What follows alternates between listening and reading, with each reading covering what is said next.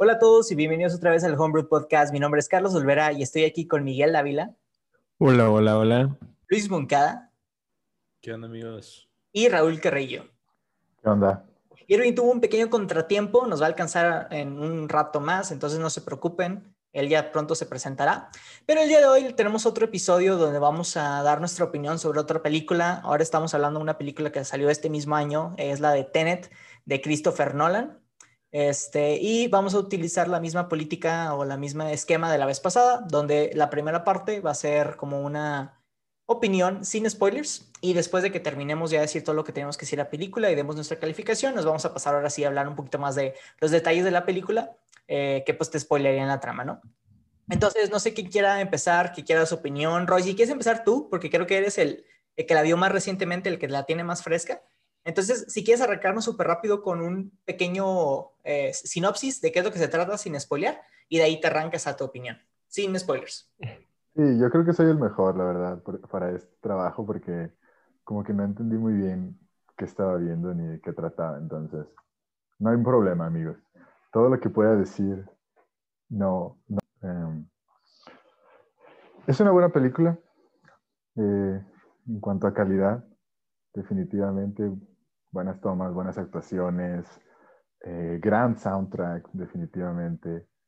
Mm, típica de Christopher Nolan, yo creo que pues, ya se han hecho las comparaciones con El Origen, em, con Interestelar, con películas...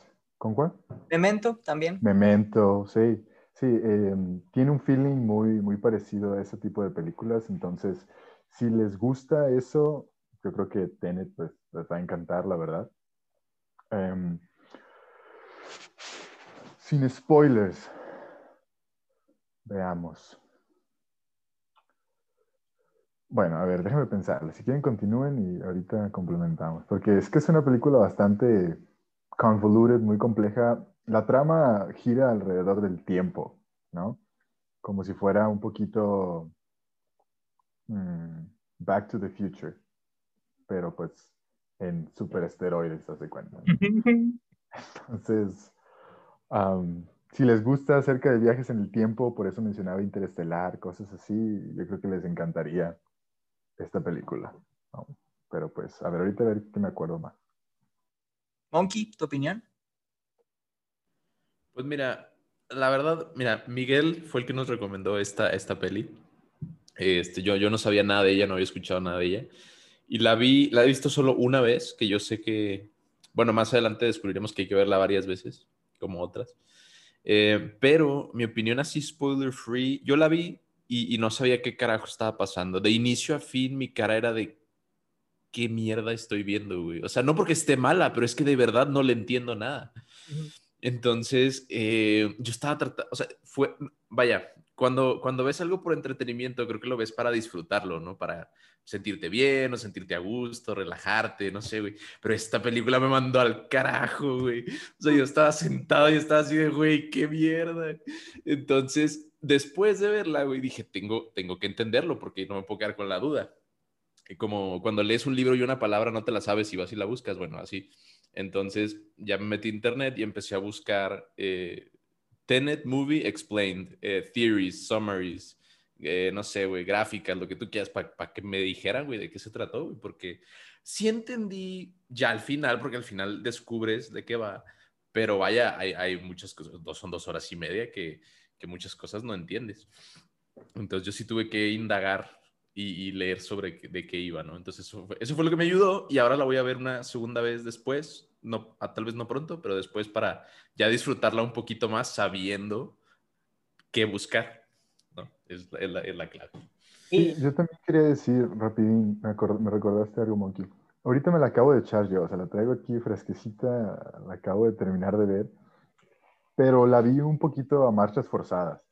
Entonces, eh, por lo mismo que teníamos el, los, el time constraint. Entonces, yo creo que estoy igual que Monkey. Medio, yo siento que no le di el, el, el, no la puse en el lugar que debía haberla puesto, ¿no? Pero así como de cajoncito, yo digo como que te puedes saltar la primera mitad de la película y no pasa nada, la verdad. O sea, ese es como mi, mi primer, mi primer así No sé, ahorita, ahorita a lo mejor No lo lo sé, explico mejor, ¿no? no lo sé, Rick.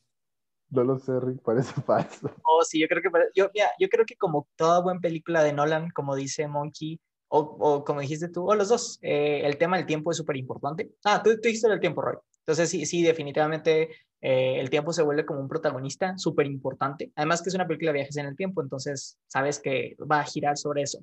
Pero yo creo que algo que Nolan siempre ha hecho, o creo que yo siempre hace, es que él como tiene muy bien en- eh, como en su cabeza cómo va la historia.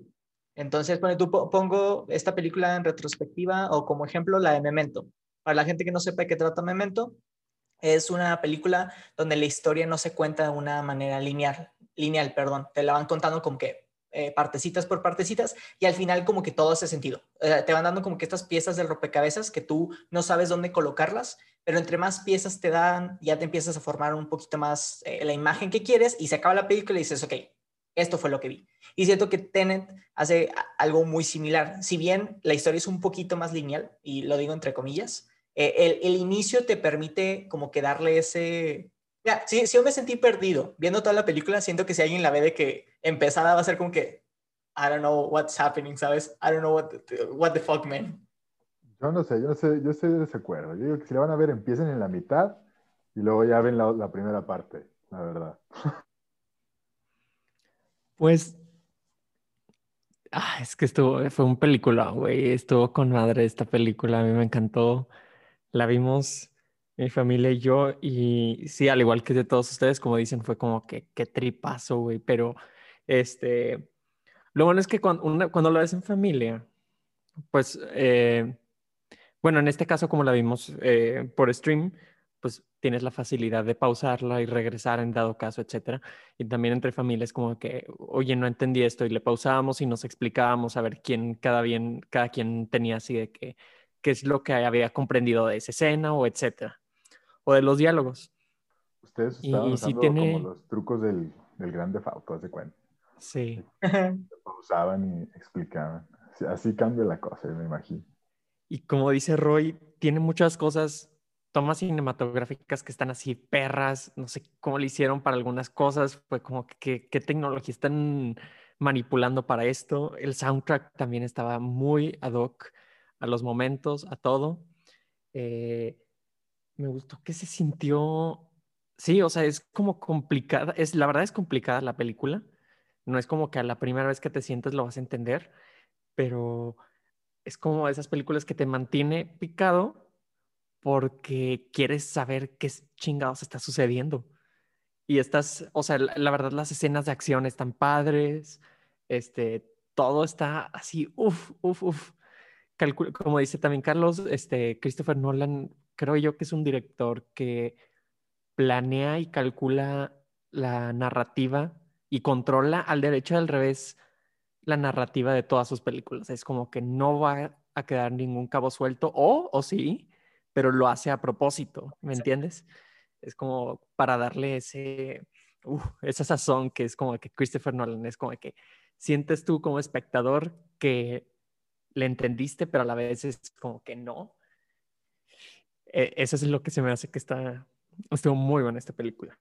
Eh, también las actuaciones, la verdad, creo que estuvieron muy buenas.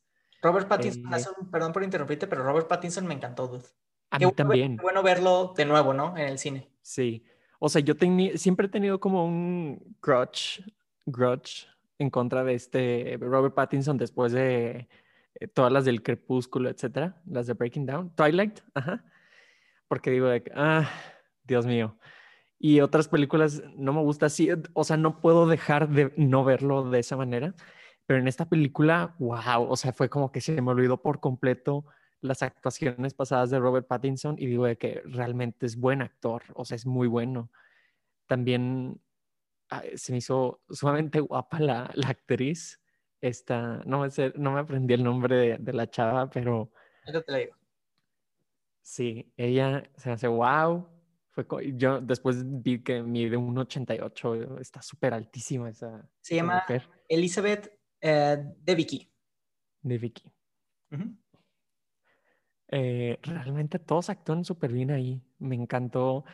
También algo que siento así, súper fresco y que me encantó. Estábamos diciendo en episodios pasados sobre las, este, los clichés del cine, que siempre sucede en Nueva York. Esto sucede en lugares así como que donde no te lo esperas, que van a filmar en esos lugares, en, países que ¿no? son, en Bombay, en Oslo, en Tallinn, en este, Rusia, según esto, este, luego están en Londres.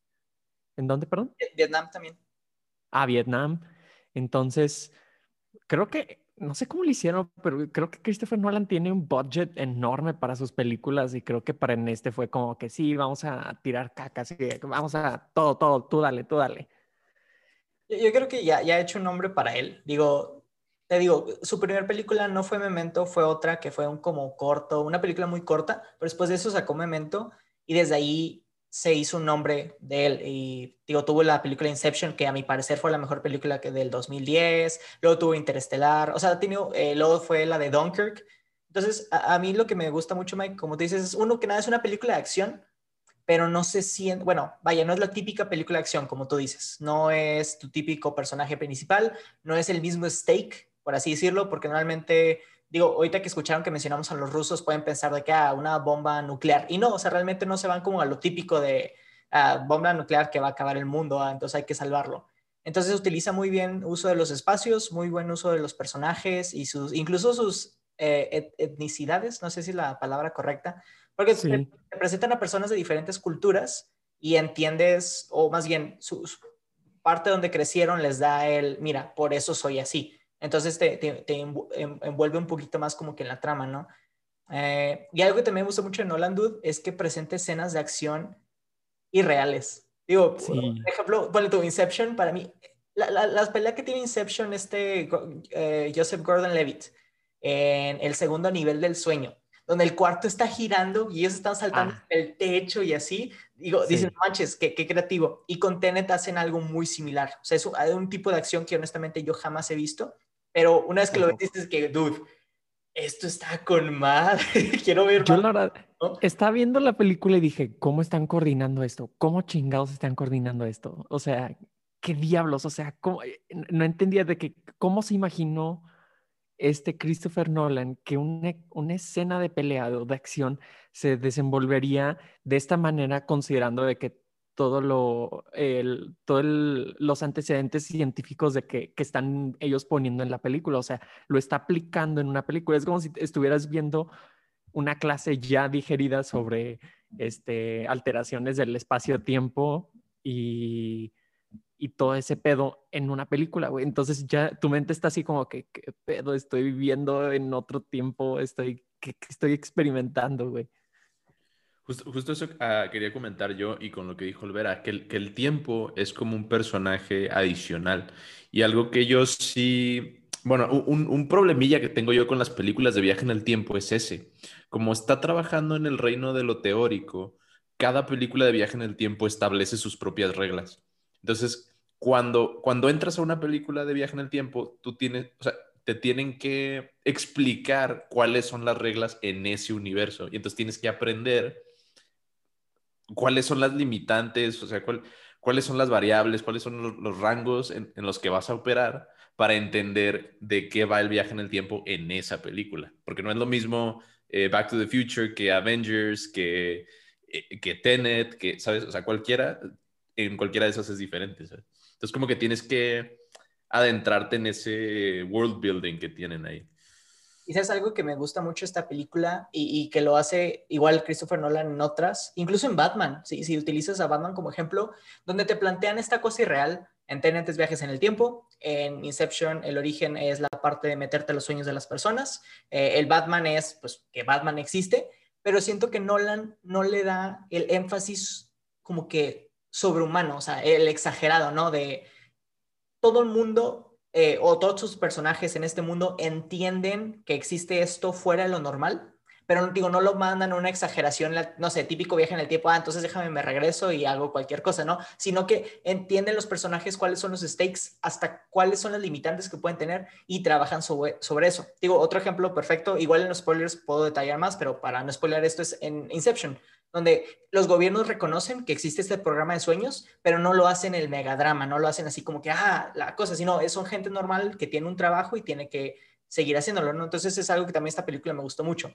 que no es, es más interesante como el heist y la misión que se tiene que hacer que el concepto mismo de viaje en el tiempo. Y eso es siento que hace la película un poquito más interesante porque vaya, hemos tenido un mil películas de viajes en el tiempo, entonces está para tener, uno, una idea original, creo yo, pero también que no como que opaca toda la película. No, no, no, no, no se centra simplemente en eso, sino utiliza un recurso, es otro personaje. Pero fíjate que, aunque estoy de acuerdo, yo lo, haría al reverso un poquito porque realmente el heist no es lo interesante. Lo interesante es ver cómo Nolan maneja el tiempo, independientemente del heist. Para mí el heist es como una excusa. Yo creo que Nolan lo que vio primero fueron las escenas de acción y dijo, a, ver, déjame ver cómo chingado se me ocurre para, para poder hacer estas escenas. Y ya después se, inventó el plot. Pero yo creo que lo importante para mí es ver, si la llegase a volver a ver de nuevo, sería para intentar meterme a la mente de Nolan para ver qué tipo de concepciones de, tiempo tiene él. No tanto el heist, porque una vez que el heist como que ya lo conoces, pierde un poquito, pero en los rewatching yo creo que es más que nada los pequeños detalles, ¿no? De, ah, mira, este cabrón está tan chingón que desde aquí estaba poniendo esto y lo otro y así. Eso para mí sería lo interesante de los rewatching. Algo que como tú dices, Roy, que me parece también, o sea, interesante notar en la película, creo que es exactamente lo que tú dijiste, Raúl, es, es eso, o sea, notar que al menos en este caso y, tal vez en otras propiedades que manejan eh, eh, viajes en el tiempo o, cosas de tiempo, es ver, eh, más bien, no ver, experimentar el tiempo de una manera no lineal, porque nosotros en, nuestro día a día pensamos pasado, presente y futuro, ¿no? Ayer, hoy, mañana.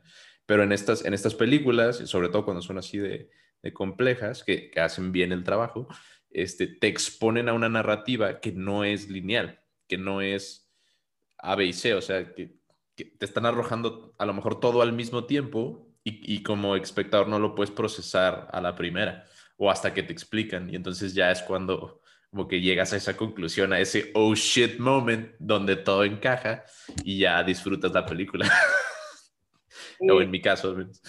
Yo, yo creo que también eh, Nolan, digo, yo me di cuenta y lo podemos hablar después en la parte de spoilers, pero te va dejando como estas migajitas de pan para que sigas el camino. Son pequeños elementos visuales, como el inicio en la primera escena que vemos eh, la primera interacción de viaje en el tiempo y luego vemos una segunda cuando hay una persecución en carro. Y ahí digo, pequeñas cositas que Nolan te va dejando para que si, si estás siguiendo el orden o las cosas, tú las puedas ver y decir, ok, va a pasar algo interesante ahorita de, de, lo que estamos viendo, ¿no? Entonces también me gusta que Nolan tampoco abusa, ¿no? Tampoco dice que si no me entiendes, tú eres el idiota, sino que no, déjame te guío, déjame tengo personajes que explican cómo funciona, déjame te tengo escenas de diferentes maneras, escenas de acción donde entiendas y escenas no de acción para que también veas que también puede funcionar de otra segunda manera, ¿no?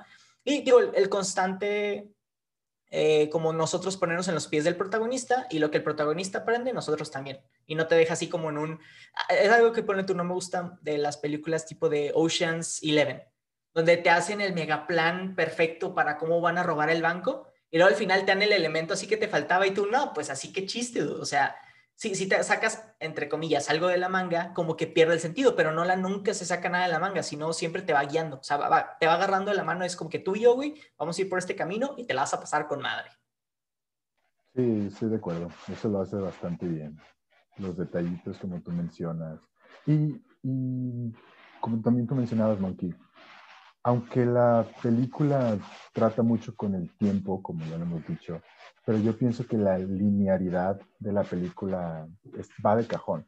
Es una película que está hecha para, como dijo Carlos, vayas aprendiendo conforme el personaje va aprendiendo. Entonces, al final del día, tanto el espectador como el personaje principal tiene una linealidad del tiempo muy marcada. No sé si es a lo que te referías cuando tú mencionabas eso, Carlitos, que sí es secuencial, o al menos así la sentí yo en, ese sentido. No como otras películas.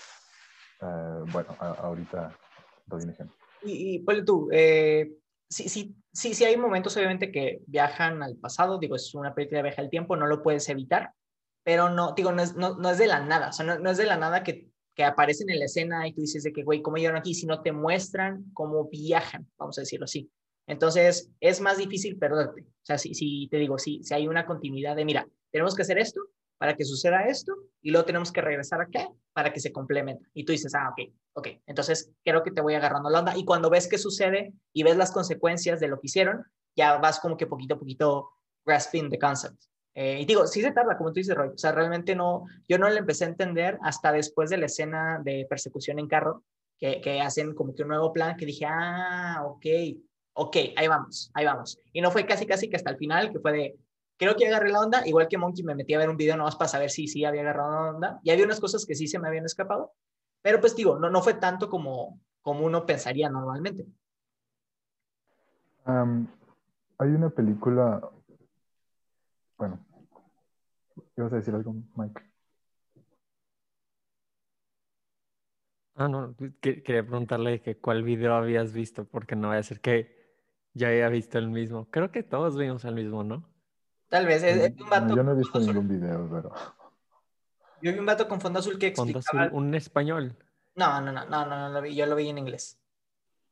No, fíjate que yo, yo no vi videos, yo nada más leí como textos, o sea, como eh, eh, páginas.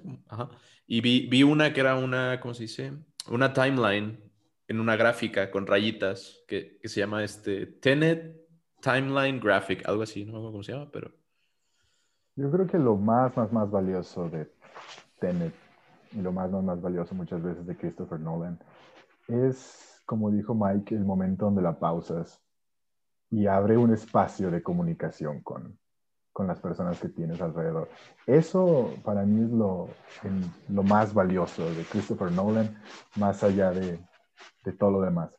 Que pues son películas tan complejas que el, verdadero placer de la película es el momento donde te sientas a intentar discutir qué es lo que está pasando, qué es lo que pensaste, ah, no manches, esto y lo otro. Eso es lo que a mí me parece eh, lo más bonito, digamos, del trabajo de, Christopher Nolan.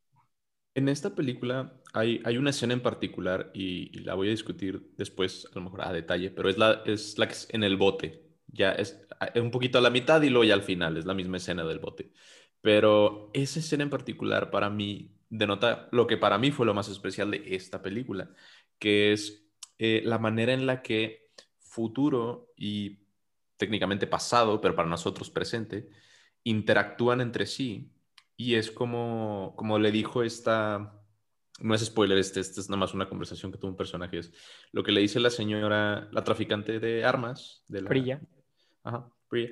Este, que le dice, nosotros podemos comunicarnos, o sea, al estar en el presente podemos comunicarnos con el futuro, pero cómo, ellos podrían comunicarse de regreso es, es lo que se pone interesante, ¿no? Entonces, para mí, la manera en la que interactuaban las, eh, no sé cómo se podría decir, espacios temporales entre sí, era, era un aspecto muy interesante de la película, que no tenía que ver exactamente con los personajes, por ejemplo.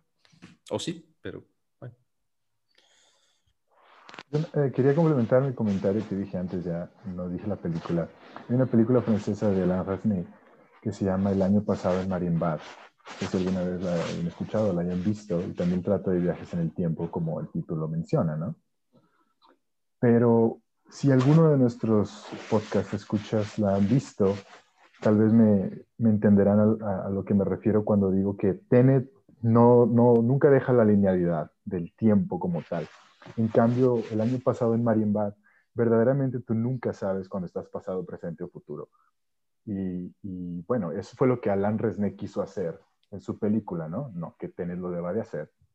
Pero para aquellas personas que han visto la visualidad, los cambios, los cuts, los edits, literal pasan de personas que están vestidas de cierta manera a personas que cambian el vestido, los ángulos cambian, las luces cambian, los recuerdos al final del día no sabes si estás en un recuerdo, si estás en un presente, si estás en un futuro, y ese es el punto.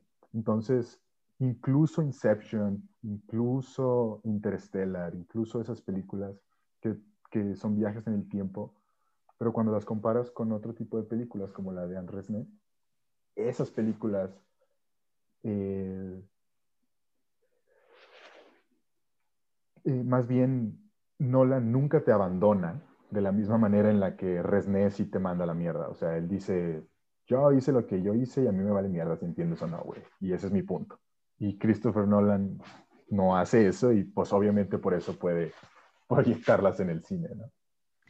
Y lo que también me gusta es, digo, regresando al inicio, tiene la historia tan, tan bien estructurada y tan eh, como que purón, que, y como no te saca cosas de la manga, eh, pues no, hay manera, digo, de, de, perderte. Eh, otro ejemplo es Interestelar. Interestelar desde los primeros momentos de la película te muestra que un libro se cae y tú dices de que, ah, no manches, el libro se cayó. Y luego después, dos horas y media después de la maldita película que duró un chorro, que está bien buena, eh, te enseña por qué se cayó el libro. Y tiene, esos momentos donde te da un, un, premio a, la persona que está viendo. Como te digo, por eso te digo que es muy importante que las del inicio, porque te está dando estos premios de, oye, tú que duraste hasta el inicio, ahora te, te, voy a dar tu explicación. Cuando, como tú dices, otras películas como que, pues sí, así funciona viajes en el tiempo, son paradojas, no te lo puedo explicar. Y tú, güey, no me puedes dejar así, o sea, no te puedes... Deja tú, o sea, ni explicación hay, güey, ni siquiera hay un entendimiento de que hay viaje en el tiempo. O sea, el, el espectador entra porque piensa que está viendo una película normal y de repente todo se va al carajo, o sea ni siquiera hay un momento de vamos a viajar en el tiempo o algo así, simplemente a la mierda todo. Y te, voy a poner eh, la película de Harry Potter 3 como ejemplo, porque, digo, si es, a la gente se le olvida, pero es una película que se centra mucho en viajes en el tiempo. Y te presentan este artefacto, el, el giratiempo, que lo utilizan para como pues sí, regresar en el tiempo tantas horas. Tirar el tiempo. Tirar el tiempo, seguir tanto cena. Y, medio te hacen entender, ¿no? De, ah, es que Harry Potter realmente no era su papá, sino era el mismo. Y luego Buckbeak nunca se murió, siempre fue una calabaza. Pero, no sé, la explicación que da Dumbledore al final creo que no, no es tan gratificante. O sea, te lo deja así como, ya, es cosa de magia, ya. Nomás tienes que aceptarlo, ¿no? Y Tenet sí te da un porqué. Un, mira, sucedió por esto. Y, y eso es lo que me gusta. Este, pero sí, digo, me acuerdo mucho de esa película. Ahorita les voy a decir por qué en la parte de spoilers, porque creo que si les digo el por qué, spoilería la película. Pero creo que Harry Potter 3 es un buen ejemplo de un viaje en el tiempo sencillo, honestamente, pero que, que no quisieron meterle como que más, como que, ¿cómo se dice? Como más carnita. Ciencia. Ajá. Más carnita. como que es de que, bueno, ya, olvídense del giratiempo y nunca lo vuelven a usar jamás. Exactamente, sí, sí, sí. Entonces te digo, ¿Sabes qué? Digo, voy a salir súper rápido del tema. Lo intentaron traer en la obra, la obra de The Cursed Child, que era esta obra de teatro, donde explican que los giratiempos hay de diferentes, como que, eh, tamaños, vamos a decirlo. hay unos que te regresan horas y hay unos que te regresan años. Entonces explican que el giratiempo que tenía Hermione era solamente de, de horas para que pudiera atender a clases. Dan, entre comillas, esa explicación, pero digo, ya es como que fuera del canon, no entra, se pierde el sentido. Incluso digo, la gente se le olvida, la gente se olvida que viajes en el tiempo en la película 3, que en el mundo de los wizards, una parte de la magia es regresar en el tiempo. Y la gente es como que, eh, X. Prefiero ver dos varitas lanzando rayitos de colores, ¿sabes? Por cierto, esa es mi película favorita de Harry Potter, la 3. Dirigida por Alfonso Cuarón. Sí. Yo creo que igual y la mía también. Bueno, no, la mía. No se pasen de chorizo. Sí, ¿En serio? Esa y la Está bien, güey, está bien. Ah, para mucha gente sí, pero fíjate que para mí no. Eh, yo creo que es de las, es de las bottom, bottom tier, güey. No. Pero bueno, X. Eso es para otro día, güey. Un especial de Harry Potter. El roast de Harry Potter, güey. No, no es cierto. Este, antes de pasarnos a la parte de spoilers, eh, ¿qué calificación le dan a esta película? ¿Y a quién se la recomendarían? a todo público que no sea niño. Bueno, bueno, sí. ¿Cómo, güey? O sea, puras, ¿qué? No, es que se refiere que la película no es para niños. O sea, de PG-13. Para niñas, entonces. Ah, no, o sea, de PG-13. Ajá. De tres o sea, hasta creo que un niño de PG-13 no podría entender así muy complejo estas cosas, la verdad. Porque sabes, a lo mejor es un niño genio. Bueno, Si fuera, a ver, niño genio que está escuchando nuestro podcast, por favor, e- este, esta película sí te la recomiendo, pero si no eres un niño genio de 13 años, no te la recomiendo porque estoy seguro que, bueno, no estoy seguro, pero estoy casi seguro que no la vas a entender. Si nos está escuchando a nosotros, a ya, todo esto, ya pues- es un genio, entonces. ¿Cuál es la escala de...? Eh, habíamos dicho del 1 al 5. Ok, yo le doy un... No, sí le doy un 5, güey, sí me gusta un chorro. Muy bien. Yo se le recomendaría a cualquier persona que le guste las películas de acción. Eh, digo, eh, retomando, es una película realmente de acción. Entonces, si, si les atrae eso, eh, o extrañan a ver a Robert Pattinson en un papel que no sea un vampiro que brilla, eh, este es un eh, perfecto ejemplo de que es un actor con mucho rango. Este, y también el actor principal hace un muy buen trabajo. Honestamente, el cast es muy bueno. No, no sentí ningún personaje que le quitara o le diera. Y yo le daría un 4. Eh, creo que la tengo que ver una segunda vez eh, o más veces para decir, no, sabes que sí está muy buena. Pero sí, a primera vista es fácilmente un 4. Te entretiene, no sientes que dura dos horas y media y eso es súper importante para una película. Entonces, esa es mi calificación final. Yo sí se me hizo un poquito larguita, la verdad. Eh, no, un poco lenta, sobre todo al principio. O yo entiendo, eh, es, eh, es, es broma cuando digo que vean la mitad y lo vean al principio, pero pues, si lo digo es porque la verdad al principio se me hizo bastante aburrido, muy lento. O sea, no, yo no le veía el, el Christopher Nolan. Eh, ya decía, ya quiero que se acabe, la verdad no me la estoy viendo por el podcast. La segunda mitad, la última hora, ahí es donde brilla Tenet. Eh, pero por eso yo le daría, es que le di 3.5 a la pasada, pero entonces tengo que bajarle. La pasada 3, que nunca vi, y esta se queda en un 3.75. 3.7. Muy bien. ¿Y tú, Monkey?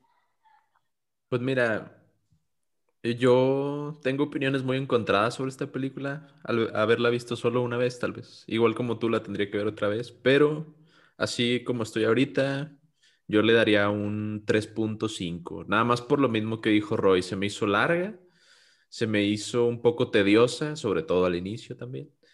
Y pues ya, yo tengo un tema con los viajes en el tiempo que, que no me encanta, o sea, es un, es un plot device que no me encanta. Entonces, that's just me. Pero a lo general es, es buena. Tiene aspectos muy buenos y, y ahorita menciono otro que me gustó mucho, que es el, el estilo película de espías, ¿no?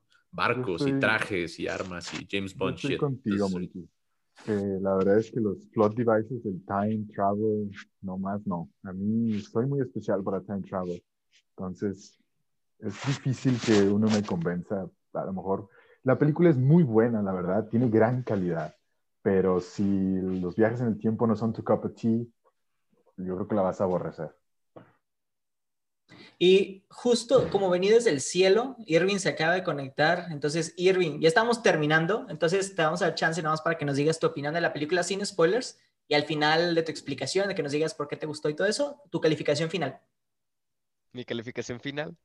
Pero primero puedes decir qué es lo que te pareció, tus opiniones de los actores, de la historia, bla, bla, sin spoilers. Y luego ya Sin pues. spoilers. Ahí te va. Dos palabras. No comments. Nah. Irving, esto es un podcast serio, por favor. Podcast cristiano, por favor. No, les voy a decir la verdad, les voy a decir la verdad. Este, ya, honestamente, este, bueno, ahorita ya no me alcanzó a terminar de ver la película. Me quedé más o menos como a la mitad, No, pero güey.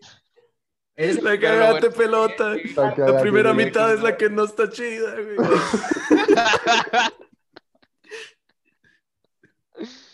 Sí, güey, me quedé como a la mitad y solo sé que las escenas de acción están muy bien hechas, o sea, me gustaron cómo las, o sea, cómo las producieron y, y este, o sea, las coreografías de acá, los putazos, pero, este, sí, yo creo que me quedo con el meme que mandó Monkey al grupo, güey, donde es así de que tu cerebro en Tenet, güey.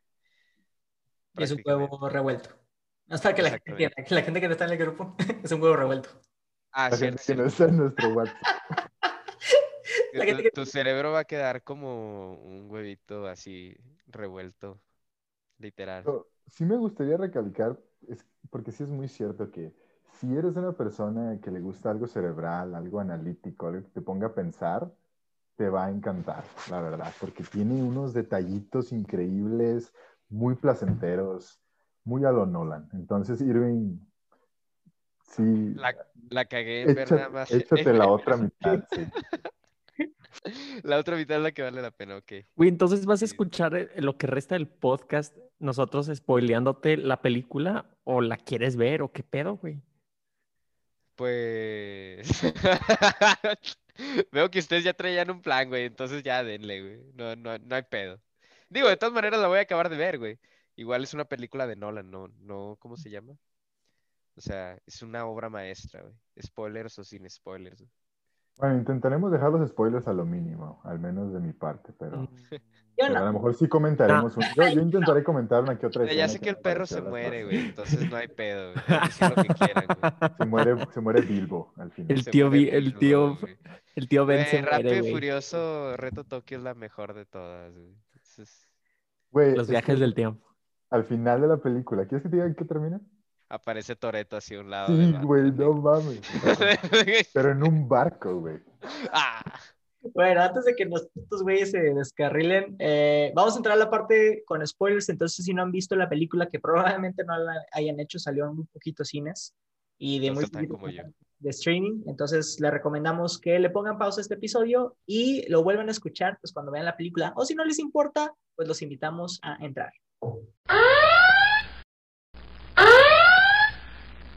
Ok, entonces empieza la parte de spoilers. Yo. Increíble sound effect, por cierto. yo les- what the fuck was that? Este, ay, Dios mío. A ver, ¿qué, qué es lo primero que puedo decir? O lo primero que quiero hablar. Dude, las escenas de acción, yo creo. La escena de acción, eh, la, la primera que tenemos con la persona invertida y la persona, o sea, el, el protagonista, que literalmente se llama el El protagonista. protagonista. Es algo que también me gustó mucho, se me hace muy original. Pero la pelea que tiene el protagonista contra uno de los, estos tipos enmascarados, está con ganas, dude. Ver a él peleando en como que tiempo real y el otro peleando de manera inversa. Y horas después, ver la misma escena, pero desde el otro lado, uy, güey.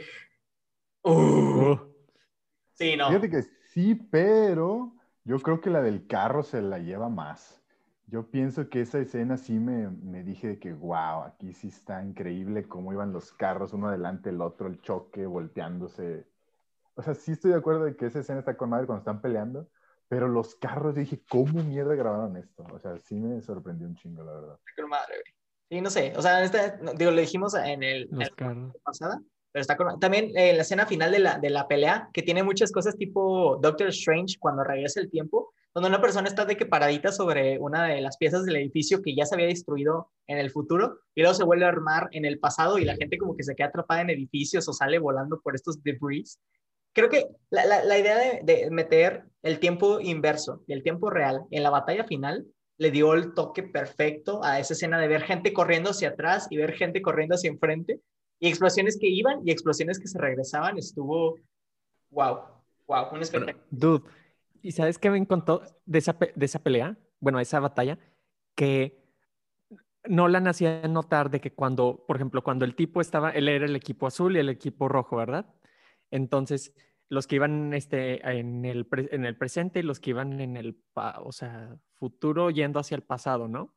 Estaba raro explicar eso, pero el punto era que cada vez que ponían a la persona en cuadro, siempre se veía en que transcurría en tiempo normal, no, no se iba que iban retrocediendo, pero en cambio se veían a las demás personas que iban en, el- en su sentido contrario, naturalmente.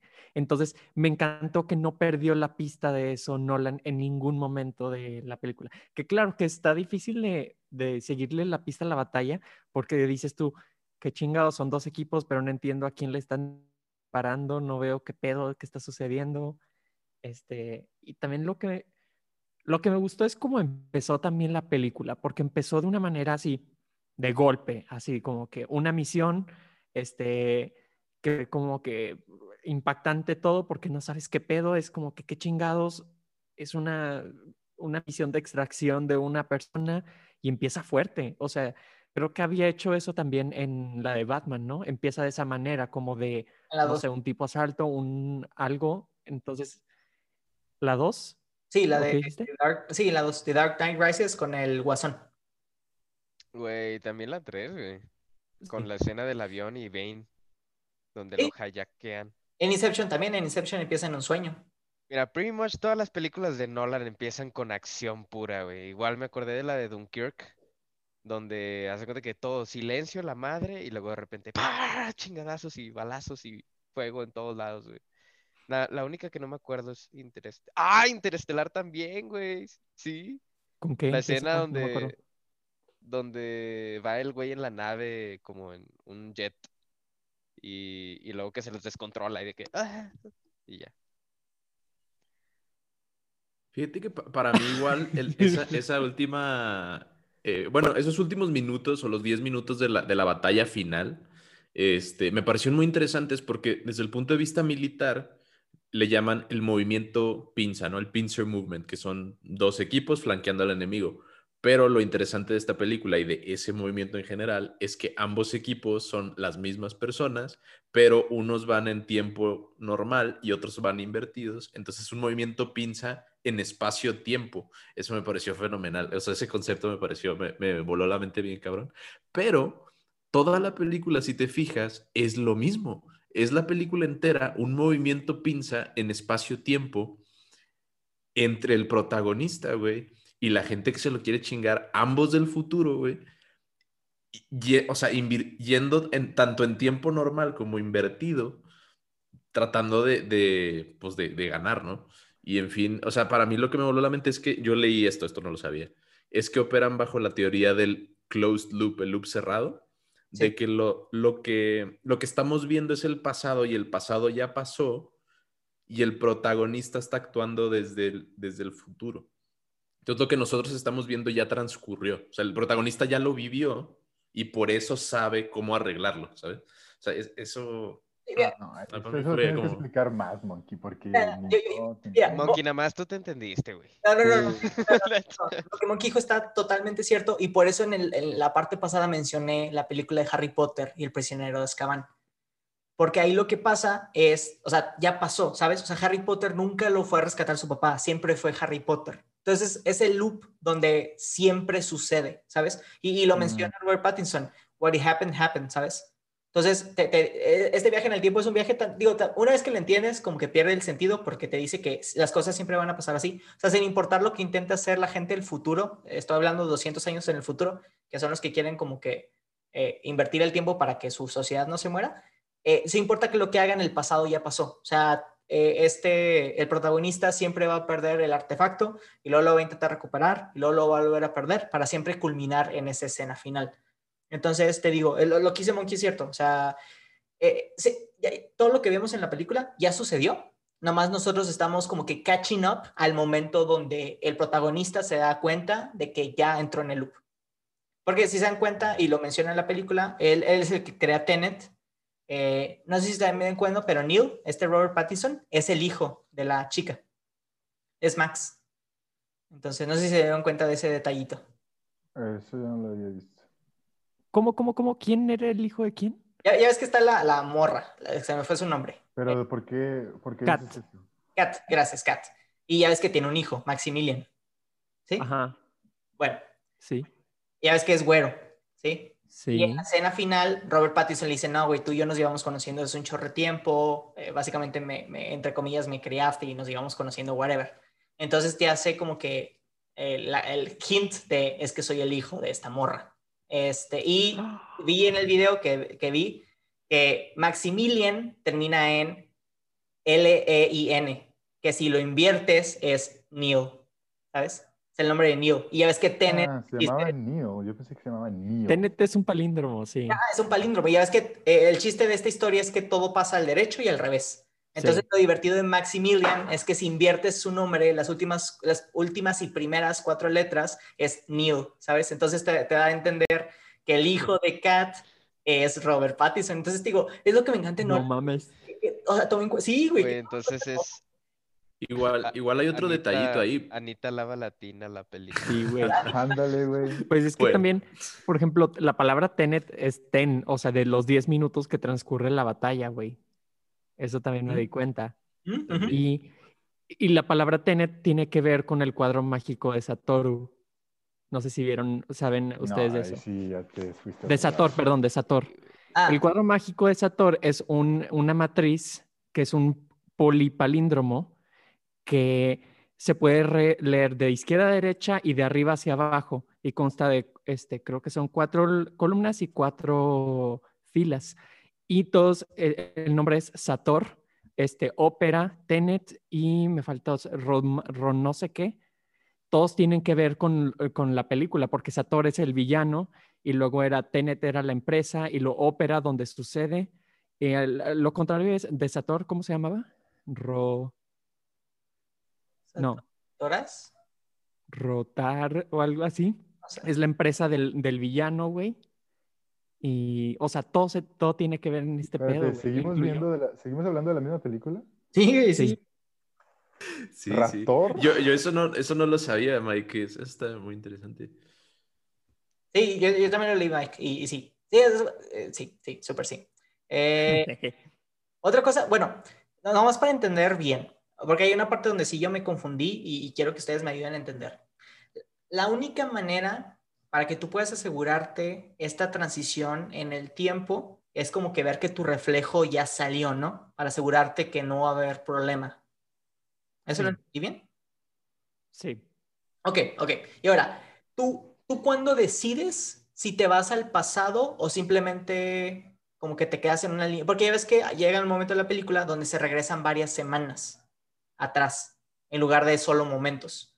Porque mira, la, pero- la primera, la, primera, la primera es cuando este, el protagonista, eh, entra Ajá. y revive la, la escena del carro, ¿sí? Donde se voltea y todo eso y solo pasaron minutos.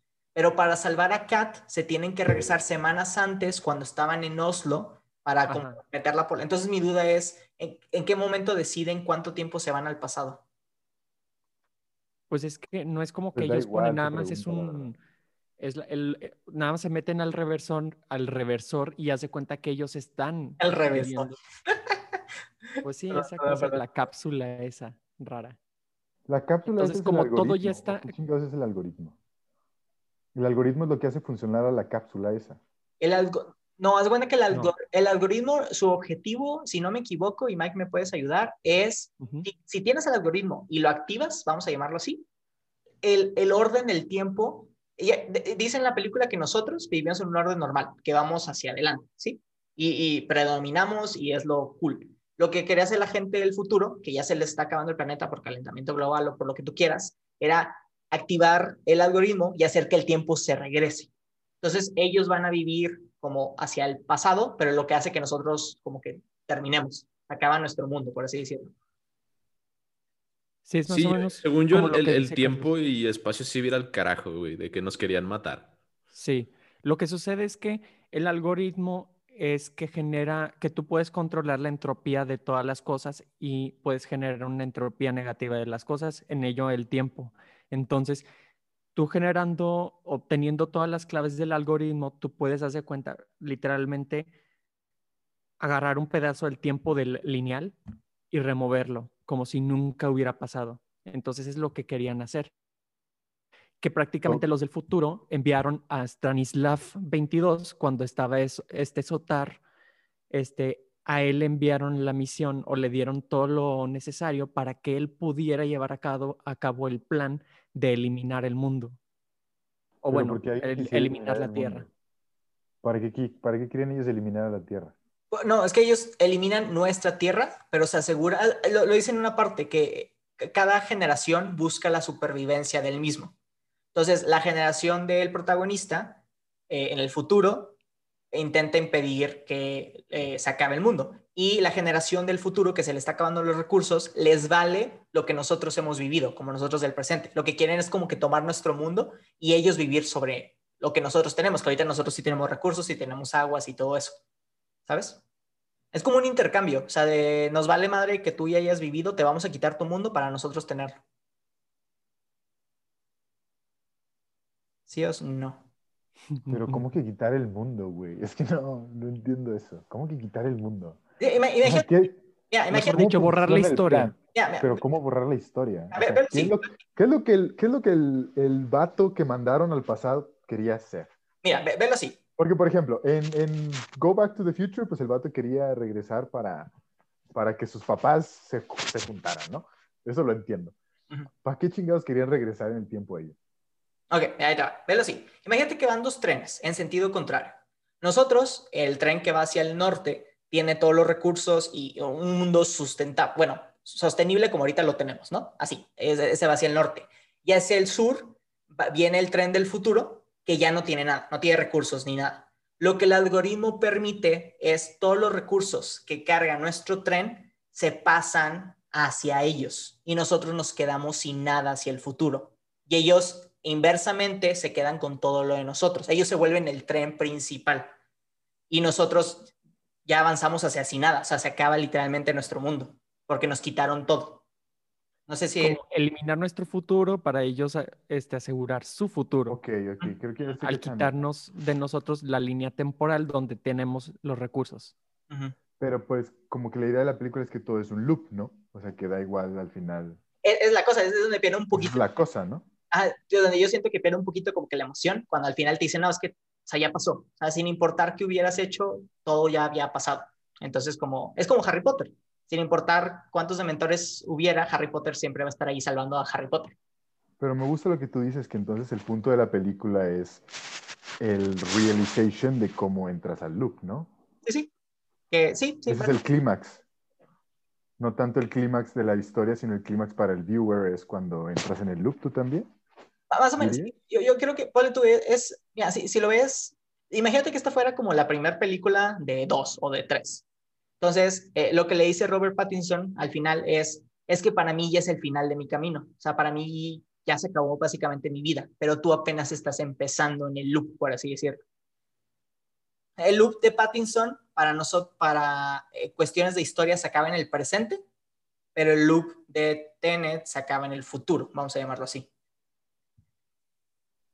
No es del protagonista. Sí, está, digo, está medio confuso. Algo, algo que también me gustó un chorro es que se, se alejan de. Bueno, tú, no sé, muchos, muchas películas de viaje en el tiempo siempre tienes a ti en el presente y al otro tú, ya sea en el pasado o en el futuro. Siempre hay dos personas. Por esta película tienes N mil. O sea, si te das cuenta, bueno, tú, de- de- del protagonista, tienes al, al que siempre estamos siguiendo y luego tienes al inverso contra el que pelea y luego tienes al inverso contra el que Robert Pattinson pelea. Entonces ahí al menos tienes como que tres interacciones del mismo. Y luego Robert Pattinson, tienes el Robert Pattinson que lo salva, tienes el Robert Pattinson que se muere por él, tienes el Robert Pattinson de hijo también, ¿sabes? Al mismo tiempo. Entonces como me, gusta eso que, que puedes habitar, o sea, pero tú, eh, sobre todo el protagonista puede, puede al mismo tiempo pelear contra él mismo y pelear contra Robert Pattinson, porque uno está peleando en el presente y uno está peleando en el pasado. Y eso lo hace como que súper interesante. Casi me están convenciendo de verlo otra vez. Casi. Oye, y luego no te diste cuenta al final, Pues yo ya no la veo, este, ya me la justo sé. al final, Uh. cuando Priya iba a matar a Kat, porque decía que era un cabo suelto, ¿verdad? Y ella tenía un cardigan de color azul y su hijo tenía un jersey de color rojo. Ah, no me di cuenta de eso. dude. No manches. Qué buen, qué buen, qué buen, o sea, Wink. Sí, qué buen wink, qué buen wink. Me gustó también eso, ¿eh? El, el- el- como que la Priya se sentía la, la dueña del mundo y luego el protagonista dice, nah, realmente estabas trabajando para mí y yo también estaba trabajando para mí. y tenés como que el último cabo suelto que tengo que resolver. que le dice que yo realmente soy el protagonista. Y la vieja así, ah, no, no creo, me vale madres. Y. Ujú. Y la mata. Tan, tan, tan. Algo que, bueno, ayúdenme a entender, Monkey Roy. eh, ya ven que a esta cat le dispara con una bala inversa, ¿sí? ¿Por qué tenían que meterla a ella inversa y luego de manera normal para salvarla? Es lo único que no entendí. ¿Por qué tenían que hacer como eso?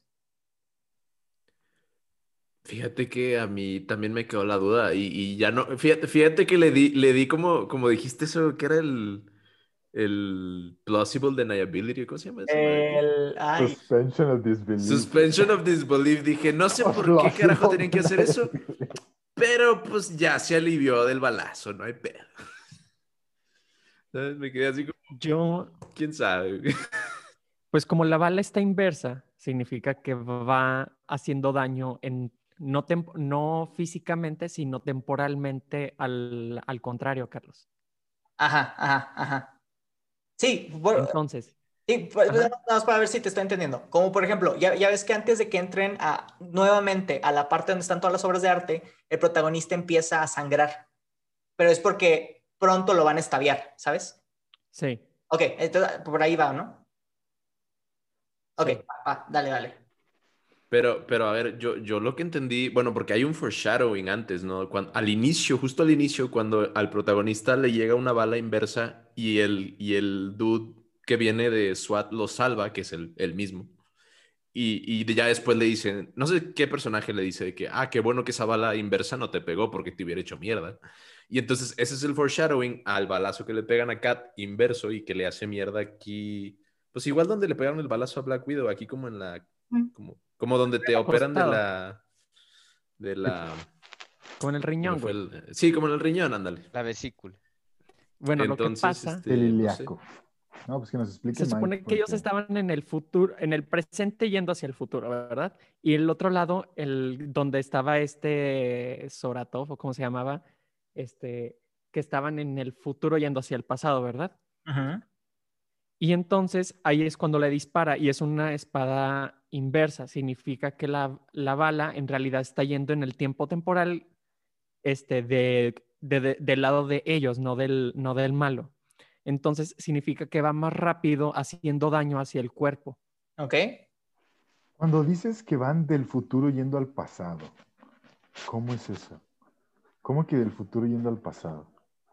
Pues es la parte roja, ¿era azul? Sí, la parte azul, ¿no?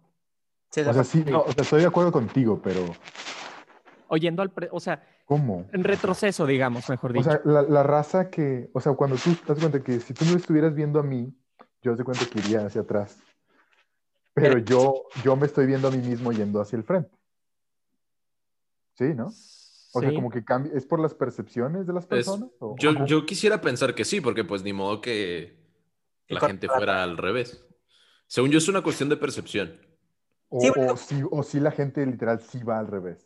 O No, sea, cuando alguien regresa, como que tienes que pensar al revés. ¿O cómo? Ay, güey, es que, mira, ay, a ver, espérame, espérame. Muy buena pregunta. Porque cu- cuando apenas nos están eh, eh, metiendo en esta, en esta idea, la morra le dice, tienes que haber tirado la bala para poder recogerla. O sea, tienes que hacer como que el acto de tirarla. Y, y cuando se están armando, de que justo después de, de la persecución del carro, no sé si ves a la gente de atrás, pero la manera de ponerse las cosas es como si las, se las estuvieran quitando para ponérselas. No sé si me explico. Ujú. Entonces creo que para poderte mover en, en la manera inversa, tienes que andar pensando en lo que hiciste, pero para hacer forward, ¿sabes? O sea, para ir adelante, tienes que ya verlo como pensado que, que lo hayas hecho, O no sea, sé, claro. como que te tienes que imaginar tu pasado, ¿no? algo así. Como Mira, que tienes que darte a ti mismo un pasado para poder transcurrirlo. creo que sí, pero lo- luego no sé qué pasa en la escena eh, cuando están, cuando llegan los dos batallones, ya ves que llega el rojo y el azul, y el rojo dice, esta es toda la información que el equipo azul nos dio, pero el azul todavía no lo vive, ¿sabes? En teoría. El azul llegan al mismo tiempo. Y cuando llegan al mismo tiempo, los azules ven que los rojos están regresando y los rojos ven que los azules están regresando. Pero los azules ya lo vivieron, por así decirlo, y les dieron toda la información a los rojos. Mm, Sí, es precisamente este tipo de cuestionamientos que no me gustan güey yo nada más quiero disfrutar la peli güey Pero- Monkey- pero- Monkey vino para comer palomitas. Una escena que me encantó, eso sí, es la del bote. Cuando esta Cat en el pasado se lanza del bote, del clavado, pero en realidad es el fut... Ah, fucking hell, ya entramos otra vez en este tema, güey. Bueno, en fin, está, la- está una Cat de un espacio temporal en, en la lanchita, que es la del pasado, y la del futuro se está aventando el bote, ¿no? Entonces, la cat, una de las cats, que ya me vale más, X, una de las cats dice de que vi a una mujer lanzarse del bote libremente y desaparecer. Y yo la envidié porque ella era libre, pero se estaba viendo ella misma y no lo sabía. Pero cuando cierra el loop, su yo del futuro se da cuenta de que es ella la mujer que se lanzó del bote habiendo ya matado al esposo, ¿no? Entonces, ella en ese momento se siente por fin libre, o sea, cumple su, su loop o su meta y es por fin libre de su esposo abusivo, ¿no? Entonces me pareció, o sea, me pareció muy bonito porque es como, o sea, no sabemos quién es esta mujer misteriosa hasta que ya por fin entendemos que es ella misma habiendo como crecido como persona, ¿no? Sí, sí. Está súper interesante eso. También la, la maniobra que utilizan de este Sator él se regresa al pasado para morir en el momento que fue más feliz, que es en Vietnam. Y piensa que la morra que está viendo ahí es la morra del pasado. Él siendo el futuro piensa que es la morra del pasado, pero realmente es la morra de su mismo futuro. Entonces está, exacto, padre, exacto, está padre como que esos elementos que digo, otra vez Nolan utiliza, que él conoce y, y, tú, y tú también conoces, entonces como que lo junta los dos para hacerte estas cosas nuevas que no esperarías. O sea, es como que, entre comillas, cheating time. Sí, y me, encantaría resaltar la manera tan satisfactoria en la que murió Sator. Fue como que, ah, qué bien que este hijo de perra se murió de esta manera. En lo que lo tenían arrastrando en la lancha fue como que, yes, yes, yes. Pero fíjate que se me hizo súper interesante el personaje, el villano, porque tenía un muy buen motivo. O sea, era una persona egoísta que dijo, si yo no vivo, nadie vive. Entonces, con gusto. O sea, mientras tú me mantengas bien adinerado y bien poderoso los años que me quedan de vida, yo te hago lo que tú quieras y mato a toda la raza humana. Entonces, está interesante porque no es, no es malo por, como que nació malo, sino es, si ya no puedo vivir en este mundo, porque quiero que todos los demás vivan. Entonces, me hace como que muy appealing ese, ese tipo de villano. Sí. Como muy racional. O sea, sí, es como que, de que pues ya, si nos vamos a joder, güey pues yo voy a disfrutar ser como un dios en esta tierra prácticamente. Básicamente, ajá, ajá. Digo, es un Thanos inverso. En lugar de desaparecer la mitad de la población, quiere desaparecer a todo el mundo porque dije, ni. Sí. Ni. Eh. Pero tú, ¿qué, ¿qué, piensas? ¿Qué pensaste de la película? que te estamos diciendo. No sé si tenga sentido lo que está pasando o va a pasar. Todo tiene sentido, güey. Todo ya me quedó exactamente claro. Este, les puedo decir mis comentarios al respecto. En realidad, me acordé de nada que ver con esta película, pero hay una teoría en la que trabajó eh, Stephen Hawking, en paz descanse, el maestro. Este, pero que tiene que ver con la entropía del universo, eh, cómo se mueven las cosas y, y específicamente cómo afecta la gravedad a la entropía. Entonces la gravedad es una ley de atracción entre masas, pero eh, si hay una gravedad, debería existir una antigravedad, exacto. Que ahorita la antigravedad es estúpidamente insignificativa para nosotros, Por, por, por eso es que no, o sea, digamos, hay un espacio en el universo que está lleno de cosas, pero sabemos que hay nada. O sea, sabemos que está el otro lado, que es un espacio donde no hay nada. No, espérate, espérate, pero eso, eso no, no, espérate, güey. ¿Qué, güey? dar a Tol con el dedo, güey. Espérate, espérate, güey, espérate. déjame, te digo para dónde van las cosas, güey. Este, o sea, la ahorita la ley que tenemos de la gravedad, según la ley de la entropía del universo de, de, Hawking, dice que efectivamente, pues, o sea, son, es una fuerza de atracción. Pero va a llegar a tal grado que esa fuerza llega como a un equilibrio, güey. O sea, va a haber, eh, ahorita sabemos que el universo se está expandiendo. O sea, lo sabemos por, por literalmente, o sea, cómo se mueve el universo alrededor de nosotros. Pero va a llegar un momento en donde va a llegar a un equilibrio. Entonces ya no nos podemos expandir más, güey. Y ahí en ese momento las cosas se van a invertir. Ahora nos vamos a, empezar a retraer. A contraer. Hasta, a contraer, a contraer, exactamente, Monkey. Hasta que literalmente lleguemos al punto donde nació todo, que fue el Big Bang. Otra vez. Pero yo no creo, ¿eh? No, o sea, que- o sea, es una teoría, güey. Con perdón de Stephen Hawking, güey, pero yo digo que el Big Bang solamente puede terminar en... O sea, yo no pienso que se va y luego se contrae. Yo digo que llega y, y esta cosa como que llega al equilibrio y en el equilibrio se hace el Big Bang. Mira, básicamente el resumen de lo que dijo Irving es que el universo podría ser una manita elástica, güey, que se está expandiendo porque un güey la güey. lanzó y de repente se va a devolver, güey. Ándale, yo no pienso eso. Yo pienso como que se expande y cuando llega al equilibrio, ahí es donde empieza el Big Bang. O sea, no ha pasado. O sea, no ha pasado el Big Bang. O, O sea, sea, o sí bueno, va a volver a pasar, pero no como de regreso, sino que vuelve. Ándale. O va a llegar Big Bangcito y va a evitar que se suceda. otra vez se repite. Ándale, o sea, sí, va, sí se va a repetir todo, pero no, no como que vaya de regreso, sino como que llega y pum, luego empieza otra vez. No, no, me suena más interesante irnos, de- pero irnos para atrás, güey. Eso estaría locochón. Pues básicamente. Irving, eh, la teoría que dijiste Stephen Hawking es básicamente eh, el fundamento físico de esta película, donde hay un tiempo que va de Bueno, pero en la película ah, es como que al mismo tiempo están las dos cosas, lo que va para adelante y lo que va para atrás. No es como que pues es una que- pasa Es después de que- la otra. es que Si pueden, Stephen Hawking es correcto, a lo mejor y sí está pasando todo al mismo Exactamente, tiempo. exactamente. Oh, Por eso dice, y esa fue mi frase, ah, de hecho aquí apunté mis frases favoritas, por cierto, que dice, You have a future in the past, y ignorance is our ammunition.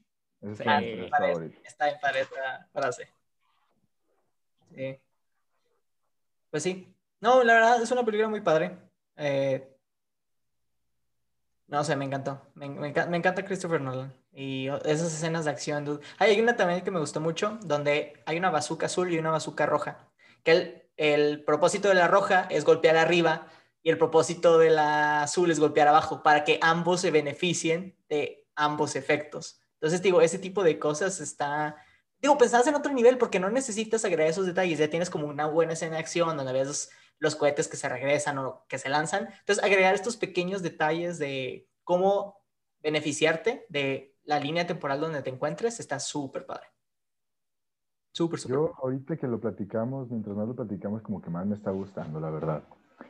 Eh, yo pienso que si Christopher Nolan hubiera mandado todas las explosiones y todas las cosas de acción a lo mínimo y se hubiera enfocado más a la psicología o la, la- la parte perceptual de las personas, pienso que lo hubiera disfrutado yo en lo particular más.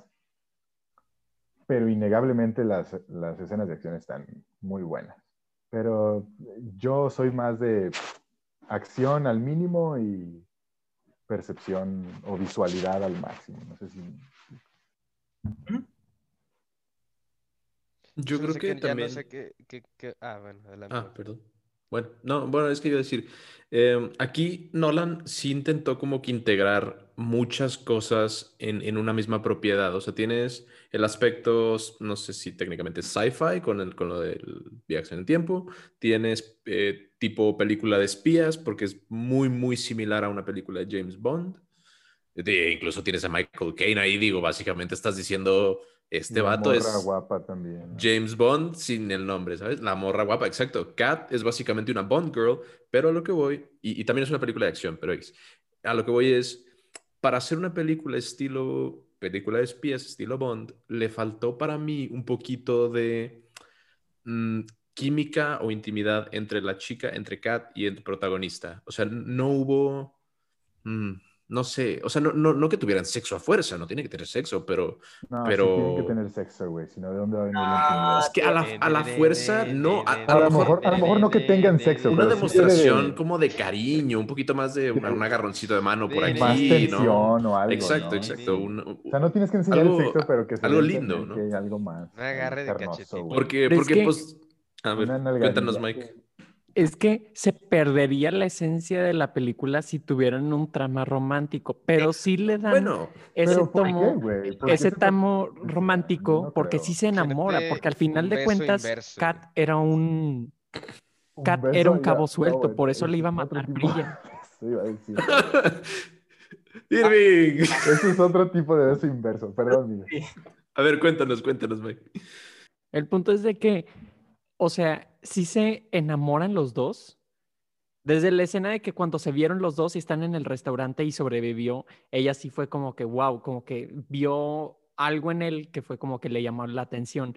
Y no se desarrolla en la trama principal, pero es por eso que él la salva antes de que Prilla la, la intentara matar, porque en realidad ella era un cabo suelto y merecía, o sea, para que se cumpliera eso, tendría que haber muerto. Pero si no hubiera sido por ese afecto que él tenía hacia Kat, o ese tipo de enamoramiento, ahora que me dice Carlos, no hubiera tenido nada de relación el hecho de que este William hubiera estado, o, o- sí se llama William, ¿verdad? William haya sido su compañero, No, ¿me Maximilian. entiendes? Max- Maximilian, perdón. ¿Cómo, cómo, cómo? A ver, repite eso, Mike. O sea, de lo de, estaba diciendo este Luis de lo de, o sea, la relación amorosa entre Kat y el protagonista, ¿verdad? Que como que no lo desarrollaron tanto, pero yo lo decía de que si hubiera de, si hubiera salido mucho de como de la trama y hubiera ocupado mucho este, del, realmente de la historia, si se hubieran enfocado de que si le hubieran dado como una cosa romántica, pero el punto es que te dan como pequeñas notas de que los dos este, personajes se, estaban como que llevando bien a un punto en el que podrían llevar una relación. Desde el principio, de donde cuando lo, lo conoce y están en el restaurante y le está explicando todo de lo del- de la pintura, y ya se empieza a desarrollar más al punto en el que en realidad al final esta Kat debería haber muerto y es por eso que Prilla la quería matar, por ser un cabo suelto en toda esta misión.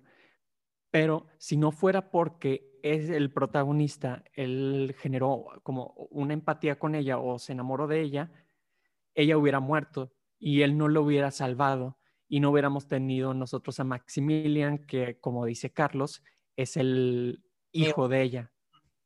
No, y además de eso, Mike, además de la parte de esto, el problema, Roy, es que si les das una... Mira, ¿cuál era el objetivo de ella? Ella quiere tener una vida tranquila, lejos de, de su esposo, para crear a su hijo. Si les das una relación amorosa con este espía del futuro que tiene que crear esta sociedad para impedir que se acabe el mundo, la señora jamás va a tener la vida que quiere. Entonces, como que pierde el sentido de su personaje. Imagínate pelear toda la vida para escaparte de tu esposo abusivo para terminar de que, no, no con alguien abusivo, pero con alguien que su línea del trabajo te pone en peligro a ti, a tu hijo y no te deja verlo. Entonces yo siento que es, es esa típica historia donde el protagonista sí tienen algo de atracción, pero los dos tienen como que sus prioridades. O sea, ella tiene la prioridad de su hijo y el héroe la respeta, y él tiene la prioridad de salvar el mundo y la chava lo respeta, ¿no? O sea, tienen como que ese no de, ah, o sea, we're, we're... Estoy de acuerdo, estoy de acuerdo con ustedes, pero como que de repente se conocen y ya, son, se confían el uno al otro, la verga. ¿Sí me explico? A eso es a lo que yo me refiero, ¿no? O sea, como que no, no que se enamoren o algo así, solamente alguna que otra escena donde se enseñara más química entre ellos para que a mí me convenciera más. Porque luego dice, no, es que yo confío en ella y la madre, pero ¿por qué? O es que quiero regresar a salvarla, pero ¿por qué? No sé, cosas así que me dio ese film. Y no aplicó la de Arturín. ¿Cuál es la de Arturín? ¿Cómo era? Ah. ¿Confías en mí? No, apenas te conozco. Ándale, ándale, exactamente. Exacto, güey. Pero bueno, este fue nuestra, nuestro episodio re- eh, opinando sobre la película de Tenet. Cuando tengan la oportunidad de verla, se la super recomendamos. Y si ya la vieron, nos gustaría escuchar sus comentarios en la publicación del episodio. Esto es todo por hoy. Muchas gracias por escucharnos. Si les gustó el episodio, no olviden compartirlo con sus amigos y dejarnos una reseña en Apple Podcast para ayudar a crear una comunidad más grande. Nos pueden encontrar en Twitter como arroba homebrew-fe o en Facebook e Instagram como arroba hmbpd. Ahí pueden comentar, darnos sugerencias, hacernos preguntas e interactuar con nosotros. Estamos en todas las plataformas para el Podcast. Estamos el siguiente martes con un nuevo episodio. Nosotros somos Miguel, Luis, Raúl y Carlos. Nos vemos en la próxima.